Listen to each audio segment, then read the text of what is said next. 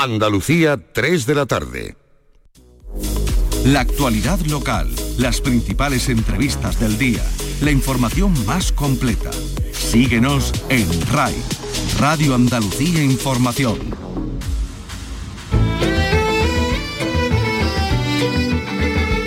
En RAI, Andalucía es cultura. Con Antonio Catón. Un saludo amigos, esta tarde se celebra el funeral mm, pues, del fotógrafo almeriense Carlos Pérez Siquier. Premio Nacional de Fotografía, Medalla de Oro de las Bellas Artes, Medalla de Andalucía, referente de la fotografía en nuestro país que nos ha dejado a los 91 años y después de ver concluida la ampliación del centro que lleva su nombre en Olula del Río. El mundo de la cultura de toda España está de luto y lo recuerda, como es el caso de su amigo, el artista Andrés García Ibáñez, muy emocionado. Él, que, es uno de los ocho o diez más grandes fotógrafos de la historia de España, dijo que había tenido la suerte en Almería de encontrarse con un personaje llamado Andrés García Ibáñez. Esto en un día en que echa a andar la ley del flamenco. La consejera de Cultura acaba de anunciar cómo será esta ley de 34 artículos que pretende proteger, difundir y enseñar el flamenco. Por el momento es anteproyecto de ley, ha pasado ya un trámite por el Consejo de Gobierno y eh, para proteger el flamenco contempla un instrumento que es el plan director vigente cuatro años y un registro de entidades flamencas. Enseguida vamos a escuchar a la consejera. Y mucho cine, por ejemplo las candidatas españolas al Oscar. Vicky Román, buenas tardes. Hola, buenas tardes. Que son El buen patrón de Fernando León de Aranoa y que protagoniza Javier Bardén, Madres Paralelas de Pedro Almodóvar, que protagoniza en este caso Penélope Cruz, o Mediterráneo de Marcel Barreba. Esa es la terna en la que habrá que elegir a la representante española en los Oscar. Por cierto que hoy se ha presentado en, Sevilla, Sevillanas de Brooklyn, tras su paso por el Festival de Málaga. Esta noche preestreno en la capital andaluza. Y más cosas en este programa. Nos acercaremos al Museo Municipal, Municipal de Algeciras, que acoge estos días la exposición 8S8 sobre el sistema de grabación Super 8, muy en boga en todo el mundo entre los años 60 y 80. Se presenta además la temporada del Lope de Vega de Sevilla, que se abre al futuro. Y también tenemos mucha música porque mañana arranca el Festival Internacional de Música de Úbeda, se ha presentado el Festival de Jazz Internacional de Málaga, el Cabaret Festival de Granada, en fin, un montón de cosas. Comenzamos con la realización de Ángel Rodríguez y la producción de Teresa Saiz. Andalucía es cultura con Antonio Catoni.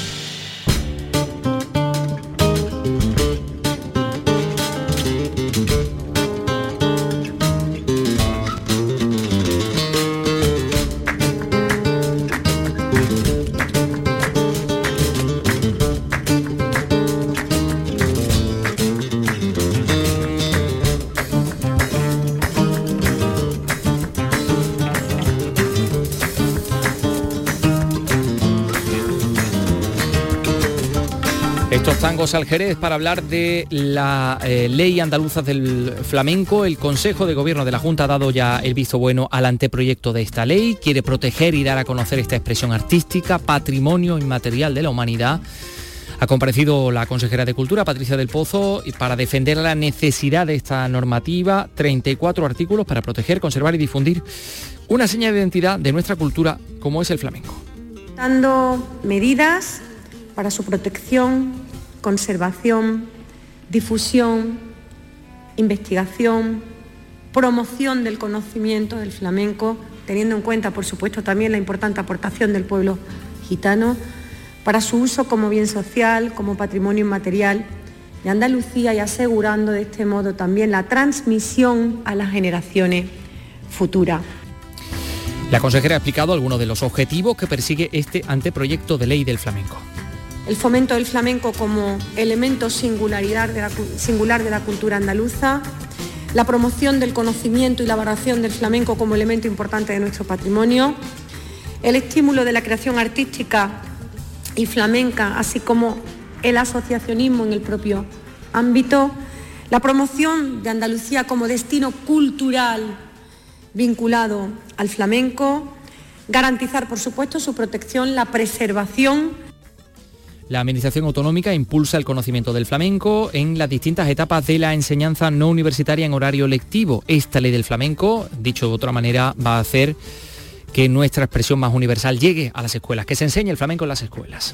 Mediante la inclusión de contenidos curriculares y el desarrollo de actividades relacionadas con el flamenco. Dichos contenidos y actividades irán orientados a promover el conocimiento del flamenco como elemento propio y genuino del patrimonio cultural andaluz.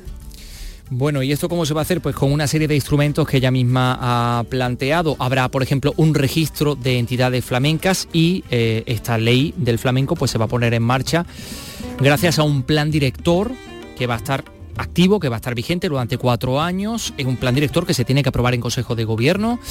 Em, y, ¿Y para qué va a servir ese plan director? Delimitar las actuaciones preferentes permitirá a los profesionales y empresas del sector conocer y acceder a los programas y proyectos promovidos por la Administración de la Junta. En su elaboración participarán las distintas consejerías del Consejo de Gobierno, personas, profesionales de reconocido prestigio, por supuesto representantes del sector. Ahora este, este plan, este anteproyecto deberá pasar por un próximo Consejo de Gobierno eh, que marcará la hoja de ruta eh, y bueno, pues estos son los pasos previos antes de la llegada del anteproyecto de ley al Parlamento de Andalucía, porque también evidentemente tendrá que recibir el voto favorable de sus señorías. Se ha presentado esta ley del flamenco, este anteproyecto de ley del flamenco en la rueda de prensa posterior al Consejo de Gobierno. Insistimos en el que, eh, además, precisamente coincidiendo con ello, pues eh, la consejera ha lamentado el fallecimiento de la diseñadora flamenca Lina, toda una referencia en el ámbito de la, de la moda flamenca. Pero hoy también el mundo de la cultura está, está de luto por la muerte del fotógrafo almeriense Carlos Pérez Siquiera.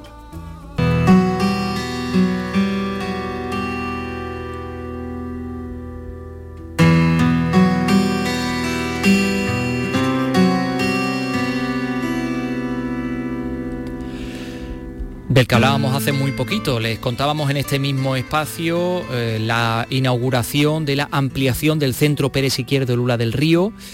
Eh, incluso podíamos escuchar al propio Carlos Pérez Siquier, eh, que ha fallecido a los 91 años y que es una persona muy importante en el ámbito de la cultura, Premio Nacional de Fotografía, Medalla de Oro de las Bellas Artes, también Medalla de Andalucía, referente en cualquier caso de la fotografía en nuestro país.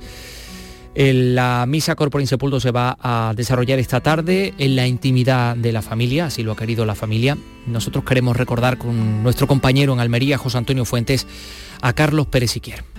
Carlos Pérez Siquiera fallecido tras una intervención quirúrgica en el Hospital Torre Cárdenas. Tenía 91 años y era un referente de la fotografía en nuestro país. Premio Nacional de Fotografía, Medalla de Oro de las Bellas Artes y Medalla de Andalucía. Hace solo una semana inauguraba así la ampliación de su museo en Olula del Río. Este proyecto que se ha convertido en realidad es algo extraordinario. Yo cada vez que vengo por aquí me sorprendo de algo nuevo. El responsable de la fundación que promueve ese museo, Andrés García Ibáñez, reconoce muy emocionado la importancia de la obra de Pérez Siquiera.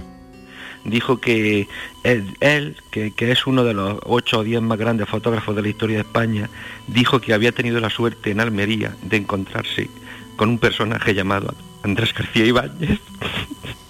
Siempre sencillo, pero Siquier captó como nadie la luz de Almería con imágenes emblemáticas de la chanca y de la playa. Representantes de instituciones y de diversos colectivos han expresado su pesar por esta pérdida. El presidente de la Junta, Juanma Moreno, ha expresado sus condolencias a la familia y en un tuit dice que nos deja un grande de la fotografía. Pues sí, ha habido más condolencias. Eh, hace tan solo unos minutos escuchamos la referencia que hacía a Carlos Pérez Siquier la propia consejera de Cultura, Patricia del Pozo. Hoy es un día triste para la cultura en Andalucía. Ayer nos dejaba Carlos Pérez Siquier, considerado uno de los grandes renovadores de la fotografía en España. Nuestras condolencias, por supuesto, a su familia, a todo el sector de la cultura, de la fotografía en particular, por esta pérdida. Nos ha dejado un gran legado en Andalucía Difícil será que ustedes no conozcan a Pablo Juliá, pero llegado el caso yo les diré que es uno de los fotoperiodistas más importantes de nuestro país, que ha sido llamado por muchos el notario de la transición que ha sido director del Centro Andaluz de Fotografía de Almería, que muchos lo seguimos en las redes sociales donde va publicando sus otros tiempos y algunos también, incluso como este que habla, pues pudieron disfrutar de sus clases en la Facultad de Ciencias de la Información de, Gonzalo, de Gonzalo Bilbao en, Sevilla. Pablo Julia, ¿qué tal? Muy buenas tardes. ¿Qué tal? Muy buenas tardes, Uy, de Gonzalo Bilbao. hace ya un tiempo, hace ya un tiempo, sí, señor. Estamos aquí para hablar de Carlos Pérez Siquier, eh, que no sé si para usted era más un, fantástico fotógrafo o un, extraordinario amigo. Bueno, es que en el caso de Carlos coinciden las dos cosas. Puedo tener muchos fotógrafos cercanos, pero no amigos. En el caso de Carlos, que era un maravilloso profesional, también era un gran amigo, muy buen amigo. ¿Cuál es la cualidad que usted destacaría de su forma de hacer fotografía? Pues mira, yo, ah, su forma de hacer fotografía, pues mira, fue, rompió muchas barreras, rompió la barrera del blanco y negro, en un principio salió del neorrealismo italiano, haciendo ese blanco y negro tan fantástico, ¿no?, que hacía, y luego rompió la barrera del color, y fue capaz de crear un universo de color muy especial, muy con una paleta muy especial, muy personal, ¿no? Y luego pues seguía siendo un hombre joven porque le, gustaba, le entusiasmaba la fotografía, se ponía nervioso cada vez que hacía una foto, se ponía a mirar por todos los lados hasta que encontraba el punto que a lo mejor era medio centímetro más para acá o medio centímetro más para allá. Yo recuerdo sus últimas cosas en Almería hace un par de años, estuve con él paseando y sacó unas imágenes que fueron increíbles, estaba vivo, estaba joven, joven, siempre pensábamos que, bueno, que él era, el mayor, ya le tocaba la edad, vale, si quieres, pero sin embargo, nunca pensábamos que se fuera a morir, nunca. Me parecía eterno, era simpático, tenía un chiste especial, era capaz de, de vivía la vida, vivía la vida y los ojos se le arrugaban cada vez que hacía alguna golfería pequeña, ¿no? Alguna sinvergonzonería, era fantástico, era capaz de creer en la vida y de nunca perder la curiosidad, ¿no? Y nunca perder la curiosidad. Seguía haciendo unas fotos, ya te digo, espectaculares. Seguía marcando de pronto pues diferentes pautas. Si hubiera seguido nos entierra a todos. Pero nos entierra a todos en lo fotográfico y en lo personal. Sí, porque ahí también eh, pensaba usted que iba yo por ahí por las cualidades de lo personal, que también es importante destacarla, ¿no? Sí, hombre, bueno, es que personalmente para mí era como una especie de frontón de ideas, ¿no? Yo, él me atendió a mí muchísimas veces. Eh, venía por el centro andaluz de la fotografía y hablábamos, me sacaba a tomar un vino o un gin a media tarde que se tomaba. Y, recuerdo que para mí era como una especie de frontón de ideas. Yo lanzaba cosas, él contestaba con otras y la verdad que nos entendíamos muy bien. Teníamos un discurso en el que la confrontación de esa idea producían resultados casi de inmediato. Mm. Eh, la última vez que lo hemos escuchado, Pablo, ha sido en la inauguración de la ampliación del Centro Pérez Siquier, en el que hacía mm. gala de, esa de esa humildad que caracteriza a los grandes y de esa elegancia, ¿no? Decía, bueno, me habéis robado las fotos, aquí las tenéis, mejor que hablen ellas por mí. Sí, sí, era muy elegante, siempre ha sido muy elegante. era un hombre que, que se reía de sí mismo, tenía esa capacidad de reírse de sí mismo y de las tonterías que hacíamos los demás.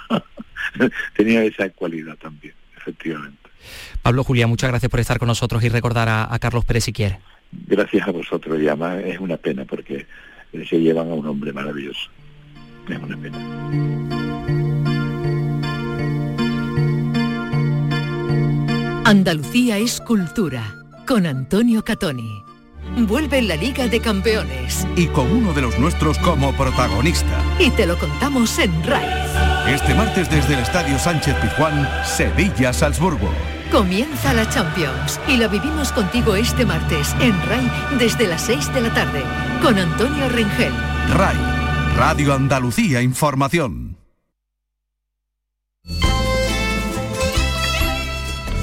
Andalucía es cultura con Antonio Catoni.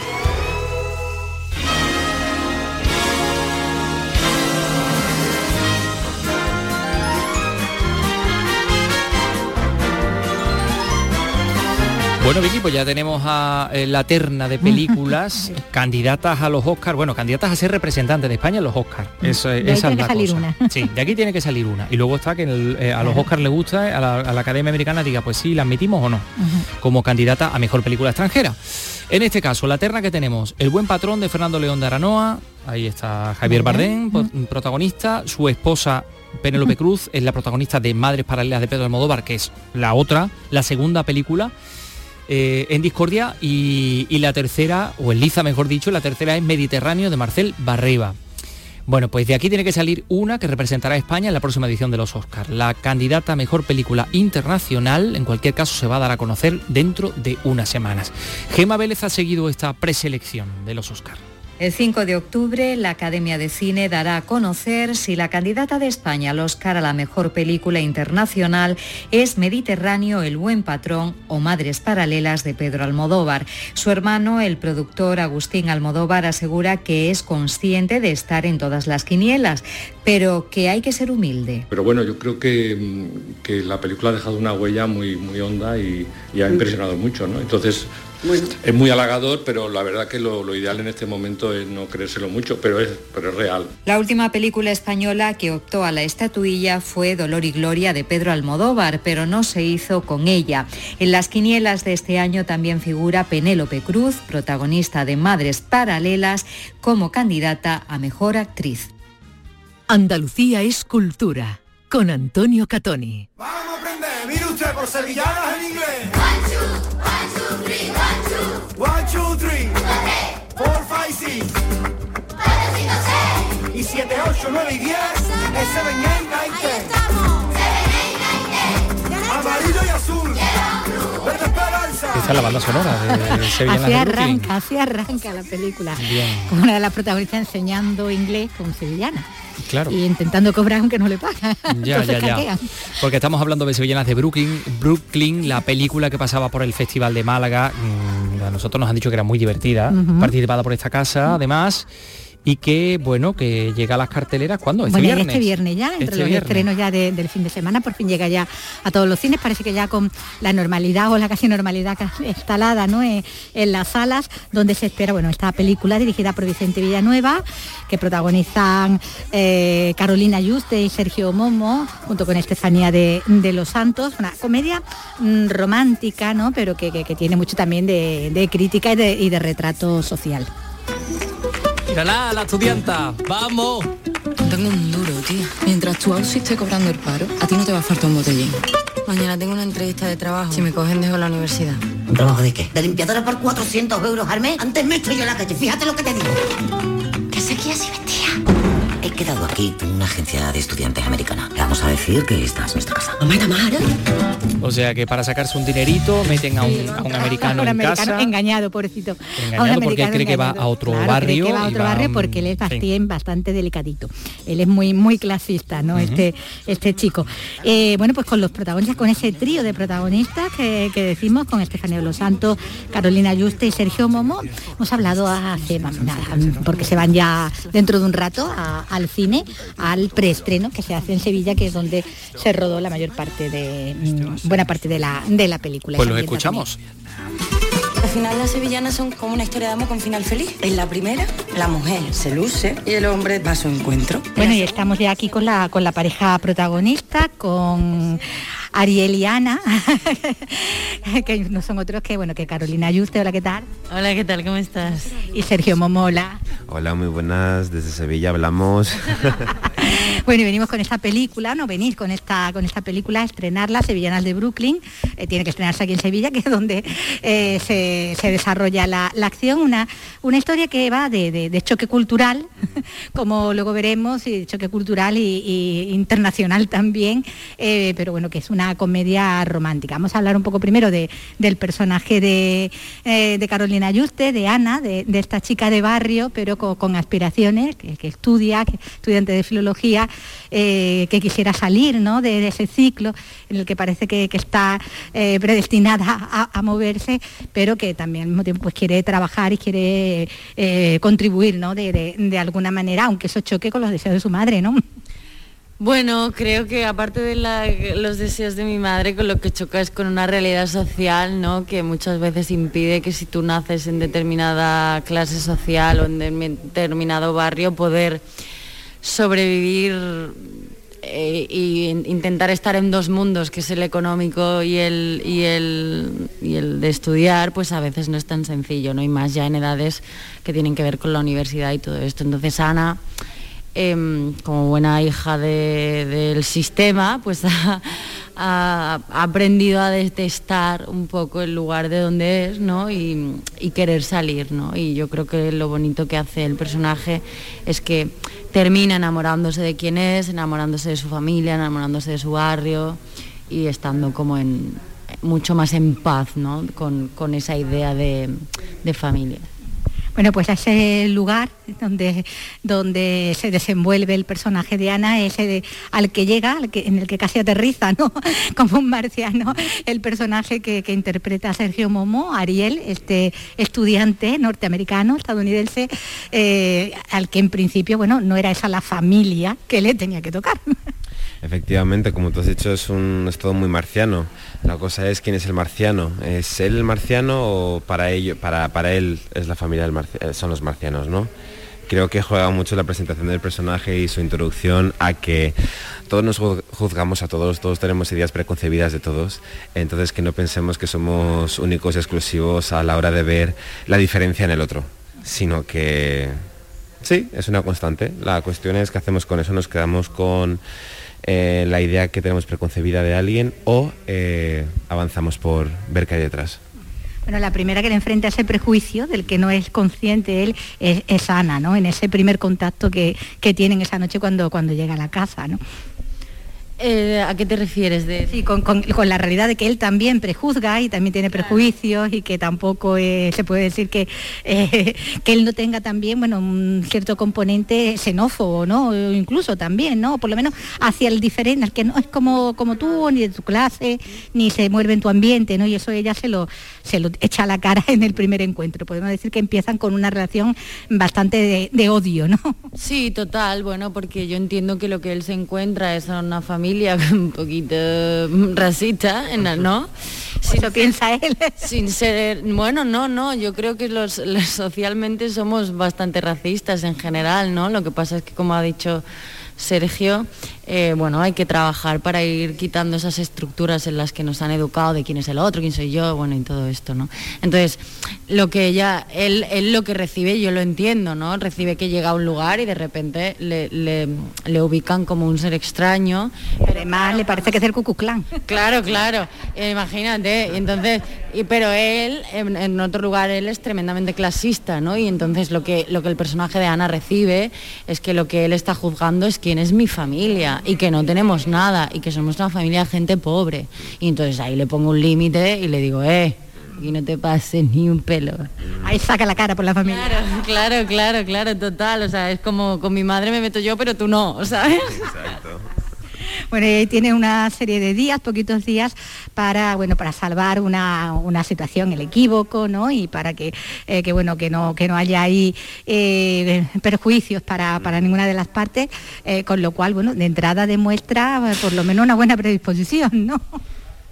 Sí, bueno, creo que a través de Ariel, bueno, de todos los personajes, pero concretamente hablando de Ariel, juega mucho al, digamos, se permite estar mucho en eh, esto, en, la, en el juicio, en la idea preconcebida, en lo que yo pienso, se recrea en ello, que es algo que nos gusta mucho a las personas, a los seres humanos, como recrearnos en, ay Dios mío, por ejemplo, esta persona que se llama Ana, y había una Ana en mi colegio que era una petarda, y acabo de conocer una Ana, y ya, ya me tiene que caer mal, ya me tiene que caer mal, y como nos gusta, nos da morbo, ¿no? Luego se va dando cuenta que es ridículo, que poco y nada tiene que ver con la realidad y que es una fantasía que ha transitado, pero que, bueno, que hay que transitarla para darse cuenta de eso, que es una fantasía que no tiene nada que ver con la realidad. Y ahí es cuando ve al otro, y ahí es cuando ve a la familia. Una película que salta sobre los prejuicios, sobre la, idea de la diferencia, ¿no? Es lo que un poco decir, que el mensaje que puede quedar, ¿no? Aparte de que, bueno, que te rías y que lo pases bien, que empatices con los personajes, que les cojas cariño, ¿no? Bueno, yo creo que una esa es una de las cosas más poderosas de la peli, ¿no? Creo que al final eh, haber decidido, no haces esta peli con un código que es una comedia que de alguna manera la necesitamos en este año que llevamos y que además puede llegar a un público tremendamente amplio, ¿no? Que la van a poder ver tanto niños pequeños como personas más adultas y van a entrar desde la comedia, pero de repente van a ir sucediendo cosas que dejan un pozo que tiene que ver con, con un discurso y con un discurso social, un discurso que tiene que ver con los cuidados y con la generosidad y con la familia y con, y con incluso, eh, o sea, bueno, y con, con todo eso, sí, sí. Bueno, pues se incorpora ahora porque él estaba con la, con la pareja protagonista, la pareja romántica de la, de la historia, aunque empiecen con esa relación un poco eh, en la que saltan chispas en su primer encuentro. Y ahora estamos con Carmen, con la madre, con Estefanía de los Santos. Hola, ¿qué tal? Muy buenas. Hola, ¿qué tal? Muy buenas. Bueno, esa, esa madre que, que, que, bueno, hace lo que sea por porque la familia salga adelante, aunque Exactamente. Aunque sea lo que sea implique, bueno, hacer una pequeña trampita, vamos a decirlo así, ¿no? no ser, ser, española en, máxima, en, su máxima potencia, ¿no? La picareca española es esto, ¿no? Aquí lo ponemos bien clarito. Si hace trampillas, hace trampillas, se salta la ley. Pero no mata a nadie, no, hace Es muy buena. Es buena y da gloria a todo el mundo. Bueno, y hace de comer muy bien y saca, saca un bueno, saca un puchero, que esto agua, ¿no? Madre mía, medio litro más de agua esa esa cazuela es demasiado, es too much. Pero yo creo que sí, que al final va a ser verdad que cocina bien. a, ella le mueve desde luego buenas intenciones, que eso es voy a ayudar al sostén de la, de la, familia, ¿no? Porque la verdad es que es la que se ha echado prácticamente toda la responsabilidad ahí, porque la verdad que lo tiene todo, todo se lo ha cargado ella. ¿eh? El marido, el marido me ha salido un, un muy buen amante. Algún mérito tenía que tener. y ya está. Bueno, el marido es Manolo solo. Además de mujer de él varias veces. Sí, sí, sí, ha sido buena pareja. bueno, Manolo solo ha sido mi marido un montón de veces. Eh, Paco Tou también ha sido mi marido un montón de veces. Y Luis Callejo también ha sido. Esos han sido mis tres maridos. Mira, tuviste tres maridos, ¿cómo se llama así? ¿Cómo, cómo, cómo? La canción, ¿no te acuerdas? Yo tuve tres maridos, pero ella los envenenaba, ¿no? Sí, sí. ¿No te acuerdas que aquella canción la cantaba así? Bueno. bueno, tú aquí, aquí lo aguantas, lo aguantas bien, aguantas a toda esta familia, que como decimos, bueno, pues depende de, en muy buena medida de ti. Y, bueno, todo esto se nos cuenta en clave de, comedia, todo lo que plantea Sevianas de Brooklyn, pero está haciendo un retrato social bastante realista, la, la verdad. Sí, corazón. Yo creo que esta película tiene bastantes mensajitos, pero uno de los más potentes que tiene es que, pues lo que hablábamos el otro día, los trae además justo en una de las entrevistas, somos como una pequeña fuente ovejuna, ¿sabes? La familia todos juntitos, todos unidos, se sale mejor adelante, siempre, corazón, y perdonando y amando y cuidando y comiendo bien. y hay que salvar todas las diferencias porque al final todos somos iguales, ¿no? Pero hombre, por Dios bendito, si es que esto que nos están inculcando ahora últimamente que se ha puesto de moda la diferencia, no, no, nos va a llevar ningún buen destino, corazón, es imposible. Si ya te hago una prueba de ADN ahora, tú eres de todo. De todas las razas corren por tus venas, corazón, como las de este señor, como las de esta lady, como de mí. Entonces, ir en contra de la propia naturaleza de uno es lo más absurdo que se puede hacer porque es una traición absoluta a tu alma y a, todo. Entonces, eso más tarde más temprano, cuando se vuelve en contra, prepárate, que viene un chaparrón muy gordo. Es absurdo, es absurdo no reconocer en el otro, simple y llanamente, un ser humano ya está. Y de ahí, de ahí, para que eres bueno, que eres regular, que esto, que lo otro. Pero de base, todos somos seres humanos. Es estúpido el que no se hace cargo de que... Pero bueno, hija, tendremos que sacar los tanques. Qué combativa veo yo. Oye, Estefanía de los Santos. Bueno, pues como decimos, es una, comedia, comedia romántica, comedia social también. A fin de cuentas, lo que nos plantea estas sevillanas de Brooklyn, donde, bueno, pues Estefanía vuelve, vuelve a brillar como, como siempre. Oye, me encanta cuando te haces la fina, ¿eh? Ay, sí, me... Ay, Dios. Pues a mí esos cachitos me daban como más vergüenza. Te lo y decía, ay Vicente, esto, tú hazte la fina, digo, sí, sí, pero a ver si va a salir o no va a salir. Te quedaba muy bien. Te el pego, ¿no? a ver que si, claro, esta clase... se me llaman ahora para marquesa de aquí a nada. ¿Eh? ¿Te imaginas? Yo de marquesa no... de marquesa. Te van dando otros papeles. Que eso, otros papeles de rica, que yo también los voy a interpretar muy bien y así llamo la energía esa al universo para mí y todo. pa- claro. Pues muchísimas gracias, muchísimas gracias también a, a Estefanía y nada, que vaya muy bien eh, el estreno y muy bien luego también eh, en taquilla, que le guste a, a- a todo el mundo. Venga. Me gusta mucho, chica. Es que hace mucha falta reírse. Y por tan poco, por sentarte en una silla, ya ves tú. Sabes que no tenemos que bajar la mina, que no esto, ¿no? Nada más que comprar la entradita, sentarte en el cine y reírte. Sí, va a ser, yo creo que la gente se va, se va a alegrar mucho y va a ser una película que va a funcionar mucho con el boca a boca. Porque transmitir ale- alegría y decirle y recomendar una película a alguien que sabes que la va a disfrutar, sabes, muy, muy gratificante que después te diga, ay chica, cómo me reí, no sé qué, no sé cuánto, dar alegría. Pasar la alegría, ay, yo creo que sí que va a funcionar muy, muy, muy, muy bien. Oye, muchas gracias por este ratito, por darnos difusión. Y, y ya nos iremos hablando más adelante de otras cosas. de otras cosas porque seguro que tendré montones de proyectos todo y, y se harán realidad prontísimo. Así que lo dicho, eh, mucha enhora- enhorabuena a los tres y, y mucha suerte. Un abrazo. Bueno, Se lo han tragado y la guiris llega hoy. Estefanía de los Santos que no que no conocía el cuplé de lo de los tres maridos. Sí, que yo que cantaba, yo lo, recuerdo en la voz de Maciel, que además lo significaba muy bien. Claro. Le decía como de viuda, ¿te acuerdas? Sí, con sí, el ballet. sí. Yo tuve no sé si tres era el ballet maridos y a Zoom los tres alrededor, menené, creo que fíjate, decía, sí, una cosa con algo de cianuro y café. Bueno, ¿no? pues ahí está Sevillanas de Brooklyn que llega este fin de semana a las carteleras de Andalucía, que es, hoy es el preestreno en Sevilla. Eh, ayer estuvimos contigo en el rodaje de Modelo 77 con Alberto Rodríguez. Nos quedaron muchas cosas pendientes de las cuales hablar y me gustaría que me contaras cosas acerca del vestuario y de, y de la y del decorado de la escenografía, porque te he Mm. entendido que es alucinante. Sí, sí, todo lo que, lo hay han montado allí montado la- con ese túnel, esa nave, celda, ¿no? Pero espérate, porque antes querría yo hablar del Super 8, que seguramente lo conoces, en el Museo de Algeciras. No, hombre, no, porque lo conocemos todos. Eh, aunque estuvo muy de en boga este formato entre los años 60 y 80, yo creo que todo el mundo habrá visto algo de tiene. Super 8. Super claro, 8. claro que sí. Bueno, pues es una exposición organizada por la Filmoteca de Andalucía que ofrece producciones audiovisuales realizadas a partir de grabaciones domésticas de familias de Andalucía. Es algo muy curioso, Vicky.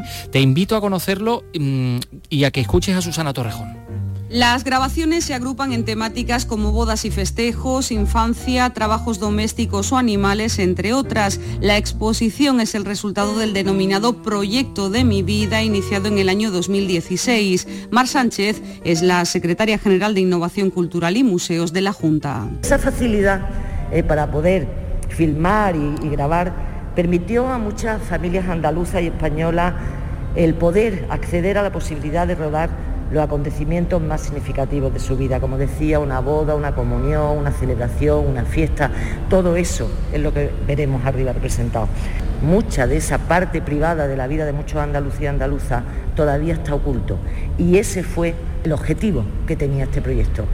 La muestra podrá verse en el Museo Municipal de Algeciras hasta el próximo 31 de octubre.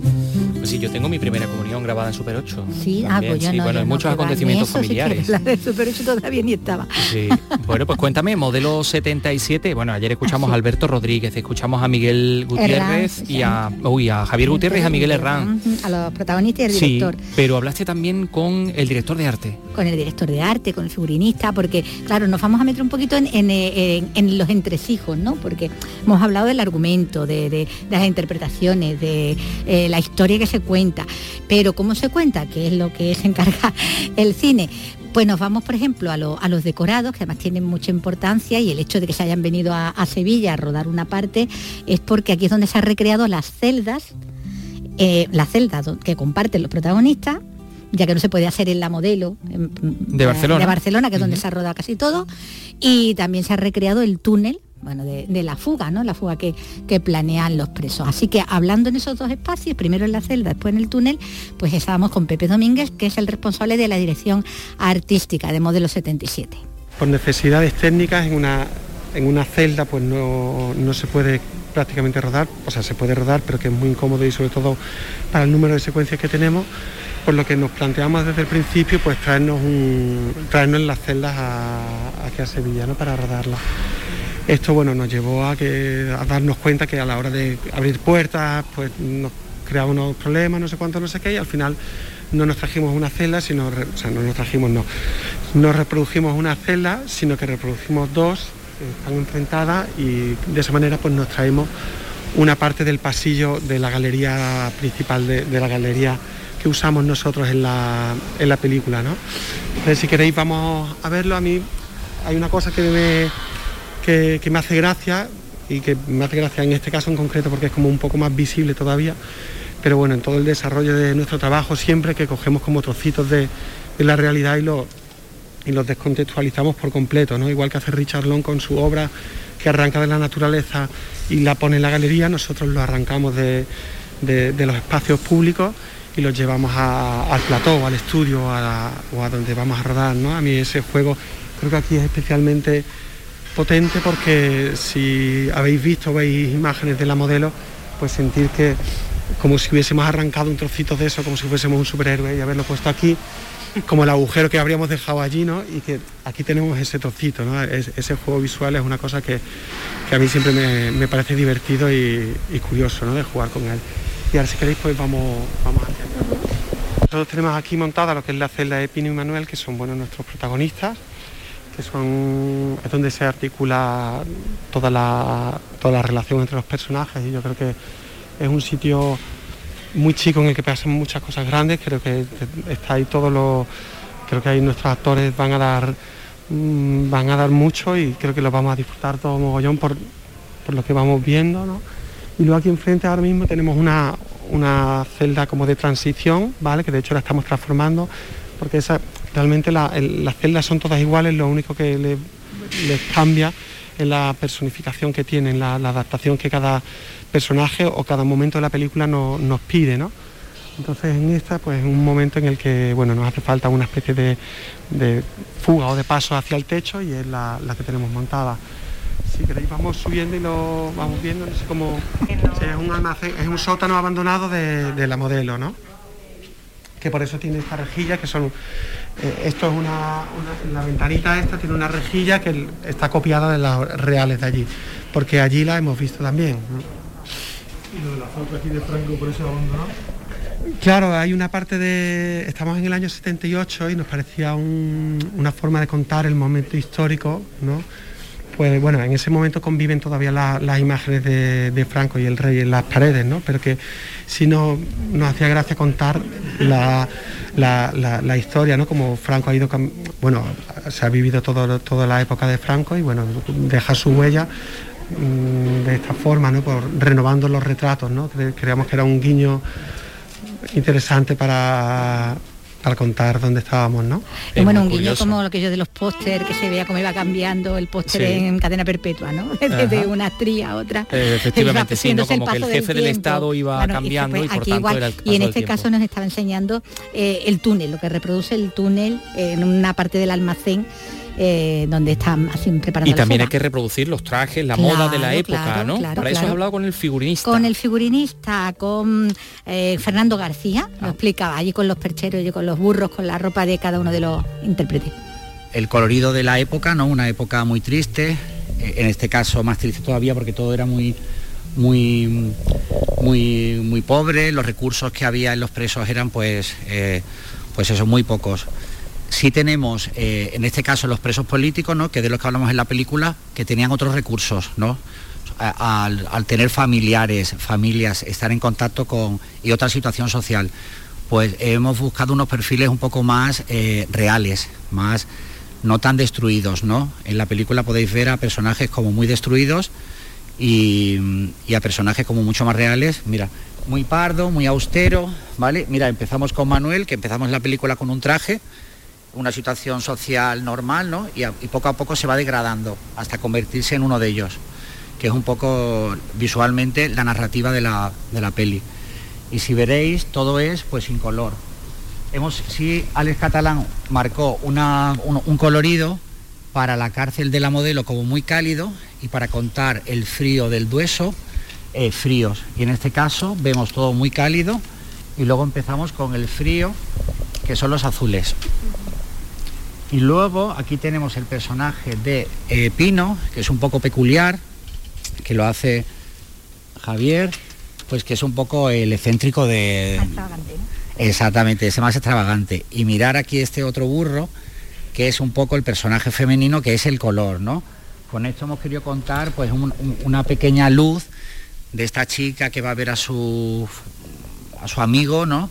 Y cada vez que aparece, pues mira, aparece con un amarillo canario, con un curry, Luego hemos utilizado es prendas interesantísimo el trabajo del figurinista, cómo va Le da personalidad también a cada uno de, de, los personajes. Otra transición que es la, propia transición humana de la persona que se va degradando en ese entorno. Que empieza con el traje porque eres un, digamos que llega allí como preso común, pero por un delito económico, por una cuestión. Entonces él viene de ser un chico, bueno, chico bien, chico modelo, más o menos una situación normalizada. Con las gafas también, nos contaba la, cantidad de, gafas también de la época con las que han trabajado, incluso le ha teñido algunos de los cristales, usando los cristales con el tipo de lente que, era entonces, que, no era la lente reducida, sino la lente gorda de, de, culo de, toda la vida, ¿no? Y los uniformes, los uniformes de, la, del funcionarios de la cárcel, de la policía. Bueno, pues Vicky Román ha estado en la cárcel modelo, eh, en la cárcel modelo de Barcelona, en Sevilla, en el rodaje de modelo 77. Enseguida vamos a hablar de la Divina Comedia, vamos a conocer la temporada del Lope de Vega, mm, bueno, pues el libro de Ana Freisas,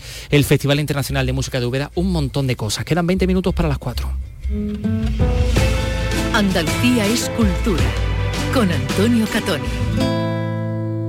De lunes a viernes a las 4 de la tarde tienes una cita con el flamenco. Los conciertos y festivales, los recitales, los homenajes, las citas imprescindibles de este arte genuino de nuestra tierra.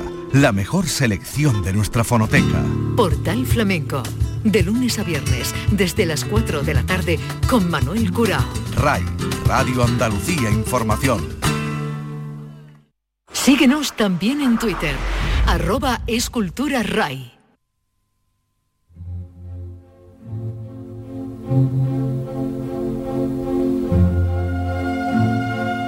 Hace siete siglos que fallecía Dante Alighieri, el sumo poeta, decían, así le llaman en Italia, el eh, creador de la Divina Comedia, una obra de arte de la literatura universal.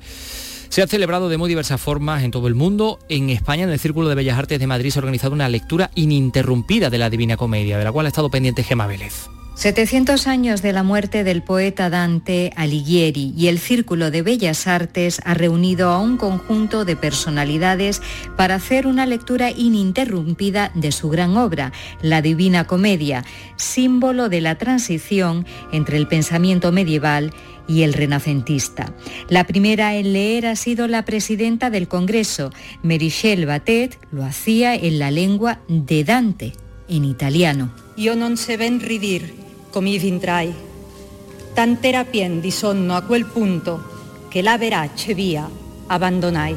Las lecturas en español se han entremezclado con el italiano. Ministras como Nadia Calviño o Yolanda Díaz se han subido al atril para participar, al igual que el titular de Cultura, Miquel Iceta. Y verás los espíritus dolientes de los que antes vivieron y hoy reclaman tener muerte segunda y verás otros que se encuentran contentos en el fuego, porque esperan pasar, cuando les toque, al lugar destinado a los felices. Las sombras y las estrellas de los cantos de Dante se han hecho dueñas del Círculo de Bellas Artes de Madrid.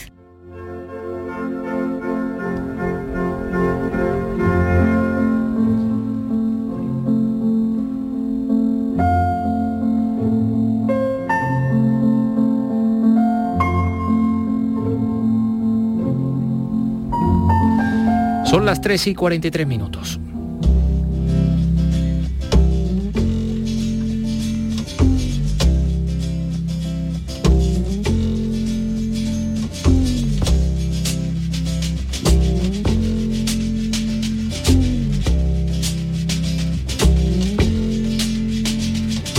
Holly came from Miami, FLA. Hitchhiked away across USA. Plucked her eyebrows on the way, shaved her legs, and then he was a she. She says, hey babe, take a walk on the wild side. Said, hey honey, take a walk on the wild side.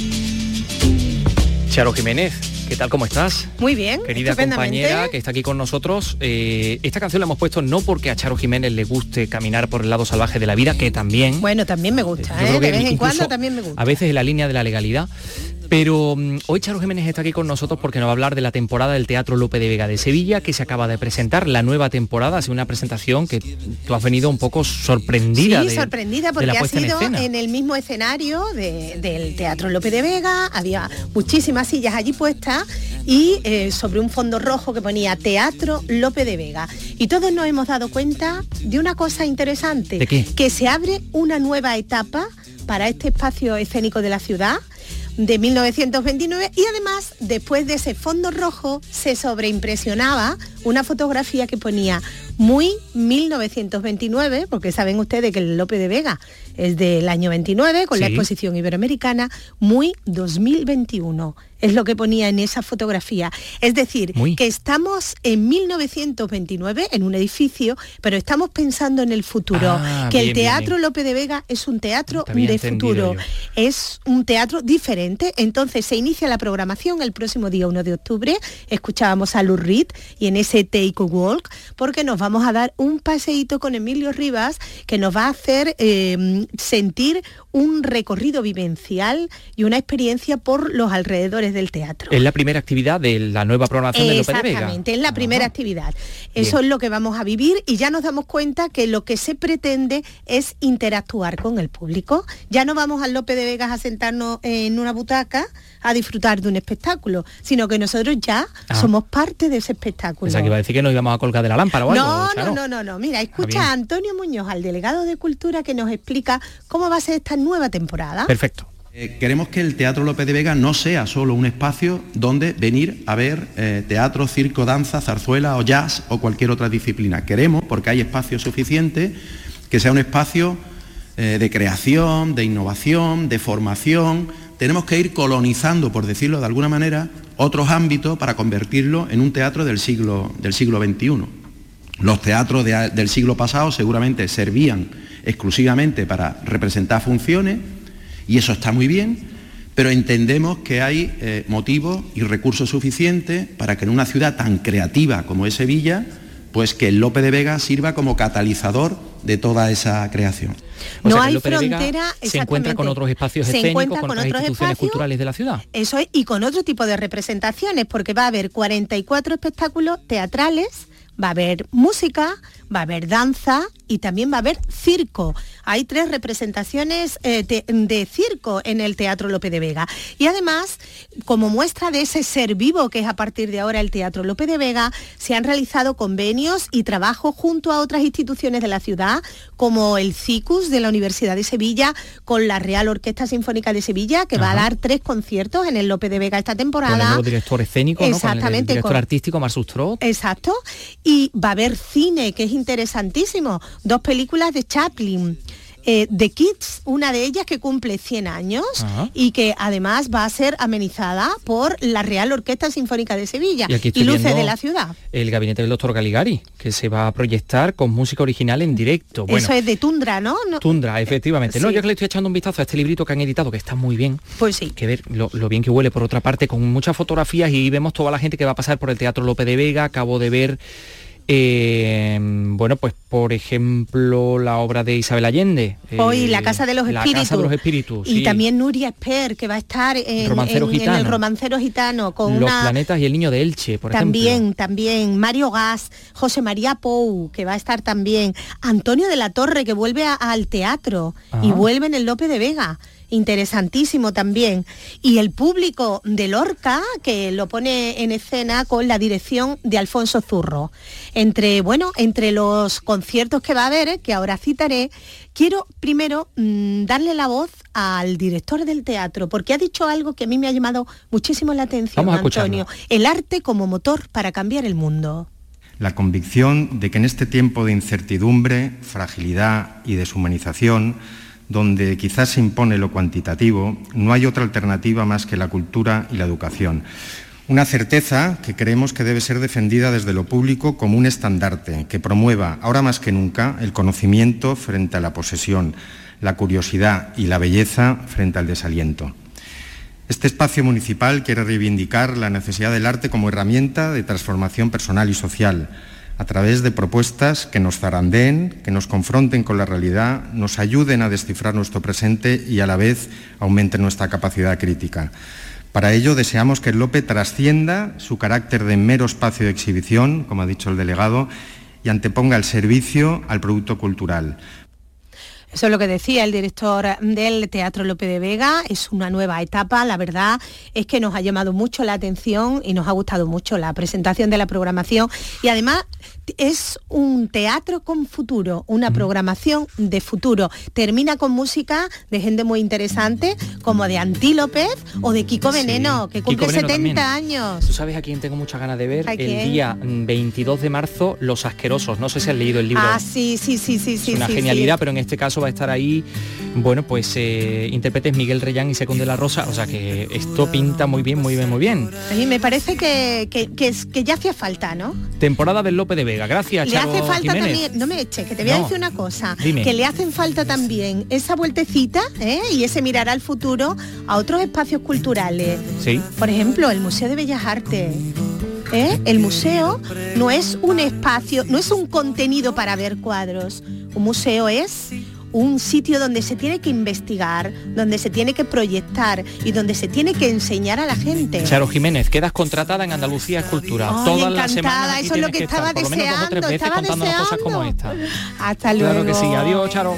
mis pesares la intuición no ve ni torta. ¿Qué importa? Venus blanca, que bien te lo montas. Eres tan certera cuando te haces la tonta. Todo arranca con parsimonia.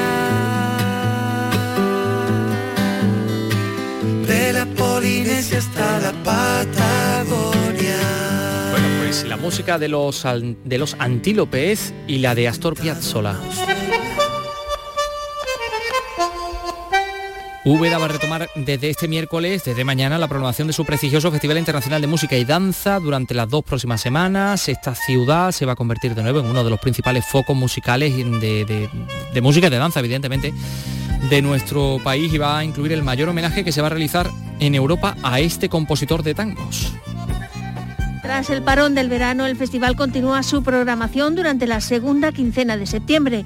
Lo hace con aforos limitados por la pandemia y con varios platos fuertes, como el homenaje al bandoneonista y compositor argentino Astor Piazzolla, considerado como uno de los músicos más importantes del siglo XX en el centenario de su nacimiento. Participarán conocidos artistas como Martirio, Chano Domínguez o Héctor Alterio.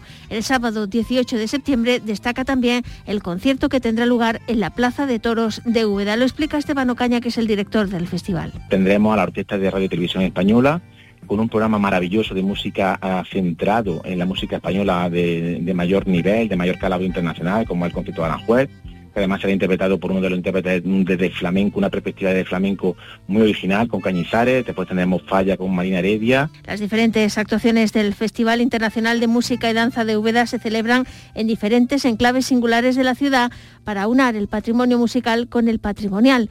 Quien esté interesado en asistir puede adquirir su entrada en la web festivaldeúbeda.com. Se han presentado un montón de festivales en el día de hoy, porque también está el Festival Internacional de Jazz de Málaga, que va a ofrecer siete conciertos. Se va a desarrollar del 4 al 10 de noviembre. Rosa Rico, cuéntanos. Cinco conciertos son de artistas internacionales y dos locales. Esta 35 edición se celebra con todos los protocolos de seguridad e higiene a los que obliga la normativa y con aforo reducido. Juan Antonio Vigar, el gerente de Málaga Procultura, ha dado a conocer el cartel. tener a Tigran Hamasian, José James, Richard Bona con Alfredo Rodríguez, a Kyle Eastwood o a Robin McKeel es tener nombres muy, muy señeros, muy, muy importantes del panorama del jazz internacional. Eso es un enorme esfuerzo de programación que todo el equipo del teatro bueno, pues se ha aplicado a hacer y yo tengo que dar las gracias a todos. Como decía, es un conjunto de actuaciones que nos hablan de un festival muy equilibrado con mucha calidad, tanto en el ámbito internacional como eh, local, nacional. Además, en esta edición se reconocerá la trayectoria de Tino Di Geraldo con el premio CIFU y el talento y la maestría de Kyle Innswood con el galardón de Málaga Jazz. El saxofonista y compositor malagueño Tete Leal completa la programación.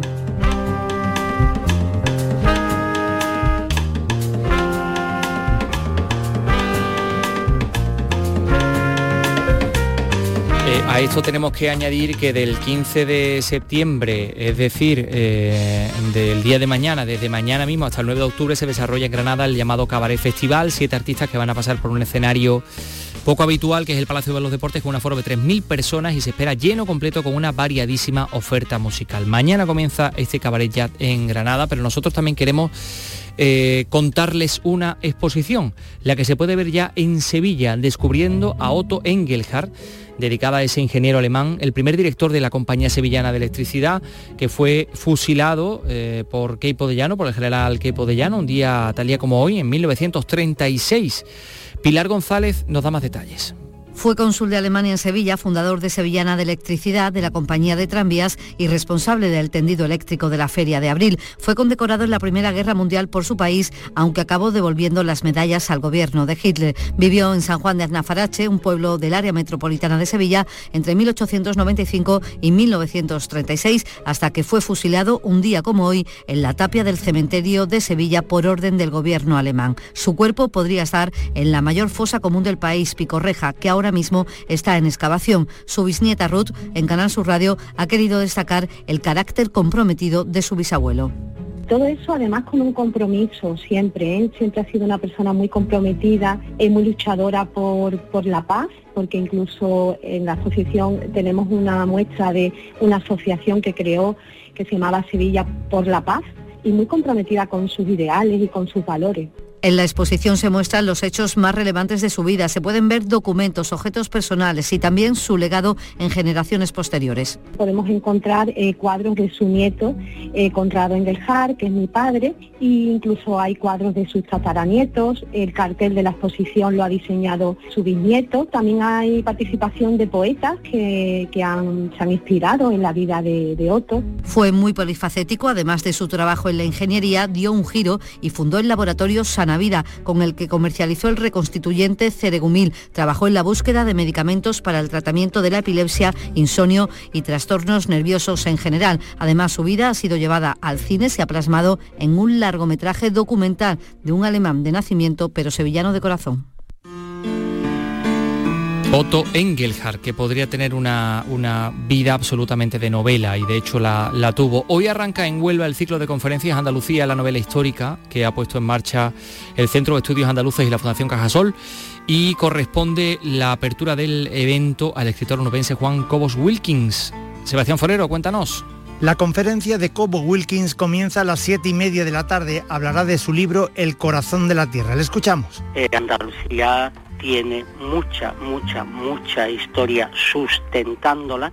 Hay muchos sustratos eh, históricos que nos sostienen y sacarlos a la luz y hacerlos a través de la literatura, de la palabra escrita, de la novela, me parece una forma muy enriquecedora y muy necesaria. Abre un ciclo de conferencias que contará con la presencia de reputados narradores como Eva Pérez el día 15 con El color de Los Ángeles. El 21 de septiembre llegará el turno a José Calvo Pollato con La Ruta Infinita, uno de los libros más vendidos en España durante los últimos meses. Esta obra novela El viaje emprendido en septiembre de 1519 por Magallanes y Elcano y que supuso la primera circunnavegación. Jesús Sánchez Adalid intervendrá el próximo 22 de este mes para hablar de su texto Las armas de la luz.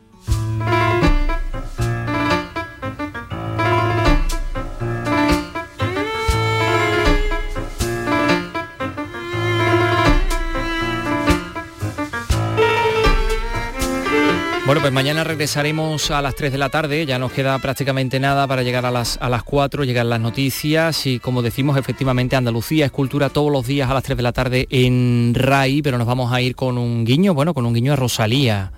Ese gritarito roto, yo sentí como crujía, antes de caerse al suelo.